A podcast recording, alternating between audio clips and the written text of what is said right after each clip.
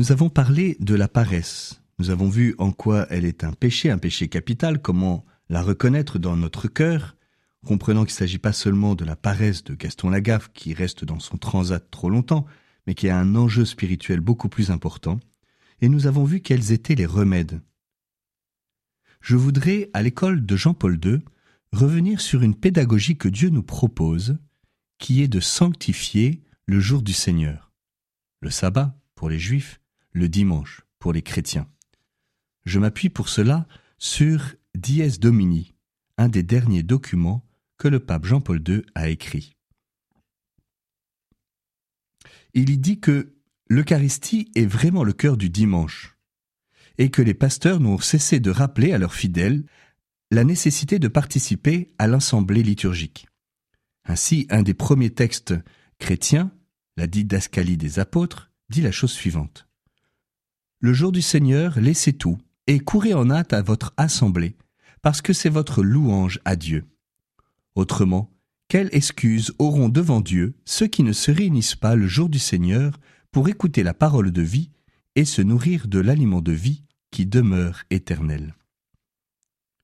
Et Saint Justin, dans son apologie adressée à l'empereur romain Antonin et au Sénat, pouvait décrire avec fierté la pratique des chrétiens qui, même lorsqu'ils étaient persécutés, se réunissaient. Et de fait, au cours de la persécution de Dioclétien, alors même que les assemblées étaient interdites avec la plus grande sévérité, les chrétiens furent suffisamment courageux pour défier l'édit impérial et acceptèrent la mort plutôt que de manquer l'Eucharistie dominicale. C'est le cas des martyrs d'Abitina, en Afrique préconsulaire, qui répondirent à leurs accusateurs, je cite, C'est sans crainte aucune que nous avons célébré la scène du Seigneur, parce qu'on ne peut y renoncer, c'est notre loi nous ne pouvons pas vivre sans la scène du Seigneur. Et l'une des martyrs confessa, Oui, je suis allé à l'assemblée et j'ai célébré la scène du Seigneur avec mes frères parce que je suis chrétienne. Cela nous interroge, nous qui vivons dans un pays de chrétienté encore où il est possible d'aller à la messe sans risquer notre vie. Et nous savons qu'aujourd'hui encore, il y a des chrétiens qui risquent leur vie pour participer à la messe le dimanche. Peut-être nous sommes-nous un peu affadis. Toutefois, si la participation à la messe est bien le cœur du dimanche, comme le pape Jean-Paul II l'a rappelé, il ne faudrait pas réduire euh, la sanctification du dimanche à la seule participation à l'Eucharistie. En fait, c'est bien tout le dimanche qui doit être consacré au Seigneur, et nous pouvons lui donner d'autres moments. Par exemple, euh, même en dehors du, contexte liturgique, des moments de famille, de relations sociales, des moments de détente. Nous pouvons entrer dans un style de vie qui aide à faire ressortir la paix et la joie du ressuscité dans le tissu ordinaire de la vie. Peut-être en prenant davantage de temps en famille, en vivant à un autre rythme, en s'écoutant dans le calme, dans un plus grand recueillement. Il est vrai que cette sanctification de tout le dimanche est peut-être plus difficile dans certains milieux et qu'aujourd'hui c'est un vrai défi. Le pape Jean-Paul II invite par exemple à vivre des pèlerinages le dimanche. Pourquoi pas, ce dimanche, aller à un lieu de pèlerinage près de chez nous Il dit que les fidèles profitent souvent du repos du dimanche pour se rendre dans des sanctuaires où ils vivent pendant quelques heures, peut-être en famille, une expérience de foi plus intense.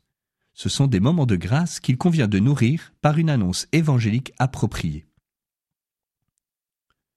Le dimanche est un jour de repos. Comment nous reposons-nous le dimanche? Nous savons que, au début, les chrétiens ne pouvaient pas se reposer, parce que le dimanche n'était pas reconnu comme tel par la loi civile de l'Empire romain. Et c'est seulement au IVe siècle que, effectivement, les activités ont pu cesser le dimanche. Il y a encore aujourd'hui dans le monde des pays où le jour férié de la semaine n'est pas le dimanche. Pourtant, il demeure le jour du Seigneur, et les fidèles se réunissent pour l'assemblée eucharistique. C'est un peu comme si nous, nous nous réunissions pour la messe du dimanche un vendredi ou un jeudi. Comment vivons-nous cette alternance de repos et de travail? Il y a une sagesse humaine qui est inscrite profondément dans la nature humaine, comme le rappelle le récit de la création du livre de la Genèse. Le repos, c'est aussi le repos de Dieu, c'est une chose sacrée. Et il s'agit pour nous de nous soustraire au cycle des tâches terrestres qui sont parfois trop absorbantes. Et ne perdons pas de vue que parfois, et c'est l'expérience humaine de tellement de millions de personnes encore aujourd'hui, le travail est une pesante servitude. Et qu'en légiférant au cours des siècles sur le repos du dimanche, l'Église a surtout pensé au travail des serfs et des ouvriers, pour qu'ils puissent se reposer. Et Léon XIII a montré dans son encyclique Rerum Domarum que le repos dominical est un droit du travailleur que l'État doit garantir. Finalement, le dimanche, c'est un jour de paix pour l'homme avec Dieu, avec lui-même et avec ses semblables, et avec le monde qui l'entoure. Nous pouvons avoir un regard renouvelé sur les merveilles de la nature. Nous pouvons entrer dans cet émerveillement devant l'harmonie admirable et mystérieuse qui habite la création dans laquelle nous vivons. Peut-être justement le dimanche pouvons-nous honorer davantage cette dimension de l'émerveillement devant la beauté de la création? Alors finalement, un dimanche sans messe, c'est une semaine sans Dieu. Et s'il nous est demandé d'honorer le devoir dominical, c'est-à-dire d'aller à la messe tous les jours, c'est que l'enjeu, en fait, est bien plus important. Et en donnant ce, cette heure de messe au Seigneur, c'est toute cette journée du dimanche que nous donnons à Dieu. Et à travers cela, c'est toute notre vie que nous lui consacrons. Et nous découvrons ainsi que le repos du dimanche est source d'un enrichissement spirituel pour une plus grande liberté, pour contempler la création et entrer dans la communion fraternelle. C'est pour cela que le Seigneur nous invite à le vivre.